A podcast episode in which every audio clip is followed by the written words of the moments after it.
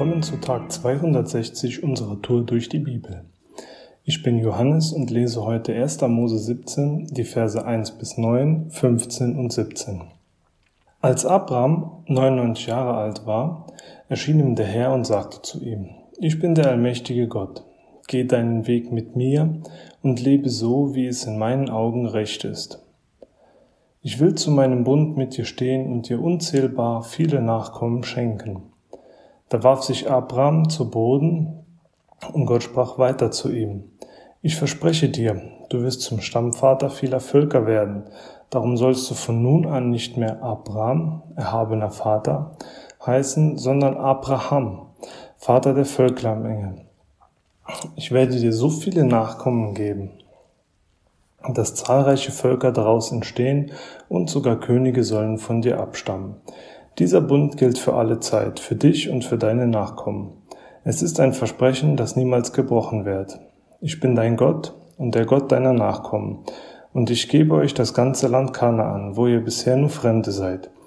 Ihr werdet es für immer besitzen und ich werde euer Gott sein. Doch auch du, Abraham, musst dich bei unserem Bund zu etwas verpflichten und deine Nachkommen sollen sich ebenfalls daran halten.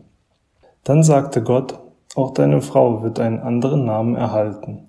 Nenne sie nicht mehr Sarai, denn von nun an heißt sie Sarah, übersetzt Fürstin. Ich möchte zuerst darauf eingehen, was es mit Abraham, später Abraham, auf sich hat. Im Text ähm, steht, dass er 99 Jahre alt ist und Gott einen Bund mit ihm eingeht und er unzählige Nachkommen haben wird. Gott hatte Abraham vor vielen Jahren die Verheißung auf unzählige Nachkommen zugesagt. Das können wir im Kapitel 15 nachlesen. Schau dir den Himmel an und versuche die Sterne zu zählen. Genauso werden deine Nachkommen sein, unzählbar. So steht es dort geschrieben. Vor 24 Jahren mit 77 also sagt Gott zu Abraham, er soll seine Heimat verlassen und in ein neues Land ziehen das Gott ihm zeigen wird. Abraham verlässt sein gewohntes Umfeld und macht sich auf den Weg mit seinem Hab und Gut auf in ein neues Land. Ein paar Jahre später. Nun ist Abraham mittlerweile 99 Jahre alt, seine Frau Sarah etwa 90. Aber zusammen haben sie noch keine Kinder. Im äh, vorherigen Kapitel haben wir gelesen, dass Abraham einen Sohn von der Sklavin seiner Frau Sarah bekommen hat. Warum das so früher machbar war, kann ich leider nicht sagen.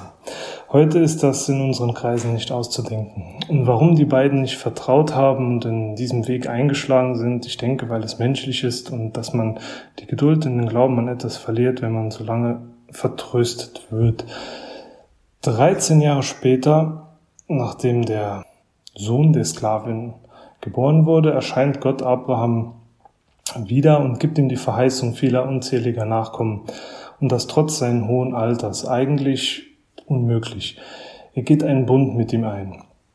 In Vers 1 steht, geh deinen Weg mit mir und lebe so, wie es in meinen Augen recht ist. Ich will zu, mein, ich will zu meinem Bund mit dir stehen. Natürlich ist das aus unserer Sicht absolut nicht nachvollziehbar. Abraham und Sarah in einem Alter, wo es eigentlich nicht mehr möglich ist, ein Kind zu bekommen. Hier sieht man im Text, dass Gott was ganz Spezielles vorhat.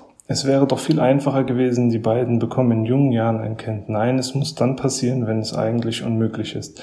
Selbst Abraham belächelt die ganze Sache, deswegen sollte er seinen Sohn Isaak nennen, übersetzt Gelächter. Also dann, wenn alles aussichtslos ist, scheint, dann, wenn alles aussichtslos scheint, greift äh, Gott ein und handelt. Er schließt mit Abraham einen Bund, der auch für seinen Nachkommen gilt. In Luther also Luther übersetzt den Vers wie folgt, also den Vers 1, äh, wandle vor mir und sei fromm. Also Gott stärkt uns den Rücken und wir sollen uns an seine Weisungen halten. Gott sagt zu Abraham, geh den Bund mit mir ein und nächstes Jahr um diese Zeit wird deine Frau Sarah einen Sohn gebären.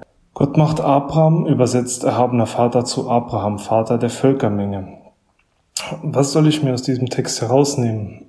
Gottes Wege sind äh, unbegreiflich, wenn wir eigentlich schon nicht mehr damit rechnen, wenn es schon unmöglich ist, selbst dann ist es für Gott noch möglich. Abraham hält sich an die Weisungen Gottes und geht das Bündnis ein. Er setzt noch am gleichen Tag um, was Gott verlangt hat. Er lässt sich und seinen Sohn und alle männlichen Sklaven beschneiden. Auch wenn er es eigentlich zuerst belächelt hat, er vertraut darauf. Wir lernen daraus, egal wie es aussieht, Kopf hoch und vertraue. Gottes Wege sind unbegreiflich. Heute ist ein guter Tag für einen guten Tag. Lass sein Wort in deinem Alltag praktisch werden.